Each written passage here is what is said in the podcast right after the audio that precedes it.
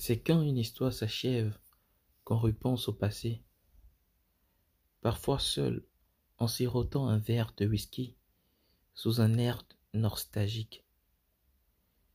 Espérant extraire de nos souvenirs la partie qui gangrène notre mémoire et notre morale.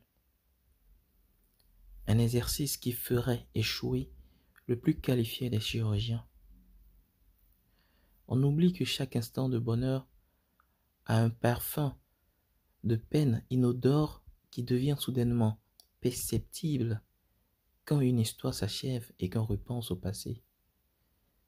Nostalgie ou regret. Il se peut que ce ne soit pas la première fois, mais sûrement pas la dernière, que vous vivez ce scénario sans point autant être maître soumis à l'assaut des souvenirs, des événements marquants et des images qui s'enchaînent, vous ne savez plus où mettre la tête et inviter inconsciemment d'âme dépression à la table de vos tourments. L'ironie, c'est votre mémoire qui s'en prend à elle-même, à l'instar d'une maladie auto-immune. Et qu'est-ce qu'on ne donnerait pas ne ferait pas pour retrouver la tranquillité du cœur et de l'esprit Juste une pause. Mais on se laisse asphyxier par la situation. Pourtant, la clé pour y arriver est quelque part enfouie, dissimulée dans votre volonté qui, elle-même, semble être sous la torpeur de l'amertume qui s'invite quand on repense au passé lorsqu'une histoire s'achève. Salut à vous qui écoutez ce podcast. Salut à toi qui as cherché l'amour tant de fois sans réellement le vouloir. J'ai envie de te dire que tu l'as sûrement trouvé plus d'une fois sans vraiment le savoir. L'amour Aujourd'hui, tu n'y as plus foi. Et tu t'es juré de ne plus y croire. Jusqu'à ce que ton cœur, de nouveau, ne te laisse pas le choix. Et il y a cette petite voix qui, à chaque nouvelle histoire, te dit, c'est peut-être la bonne cette fois-ci. Qui sait? Oui, qui sait? L'amour. L'amour est le combustible le plus dangereux. Il s'enflamme avant qu'on s'en rende compte. Capable de brûler tout sur son passage. Peine, tristesse, colère, joie. Il est capable d'auto-consumer. Et s'il devait, et s'il devrait être un animal, pour moi, ce serait un phénix. Car tel un phénix, il renaît toujours de ses cendres.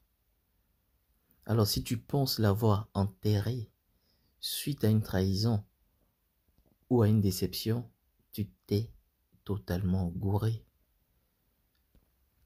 Car l'amour, si mystérieux qu'il soit, inaccessible, insaisissable, incompréhensible, aussi vieux comme le monde, il obéit également à la première loi de la thermodynamique. Rien ne se perd, tout se transforme. Même l'amour. Il ne s'évapore pas dans la nature, il se transforme. Alors sache que l'amour aussi est recyclable. Et c'est à toi d'en définir la qualité, à toi de déterminer s'il va se réincarner en un amour recyclé ou en une haine. Quel que soit le type d'amour, que ce soit l'amour fraternel ou l'amour qu'on éprouve à la, à la personne bien aimée, l'amour ne s'éteint pas, il reste toujours des braises, ensevelir sous plusieurs couches de colère, de tristesse, d'amertume ou d'envie de vengeance. Et il suffit juste d'un souffle pour allumer la flamme. Alors,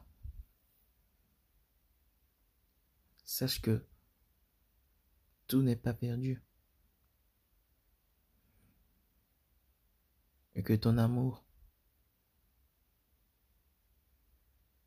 n'est pas dans le néant. Incontrôlable qu'il, malgré qu'il soit incontrôlable, tu en restes le maître. Et que tu peux définir ce que tu veux en faire. Ne l'oublie pas. Ceci, c'est juste un partage. J'ai l'amour avec vous ce soir.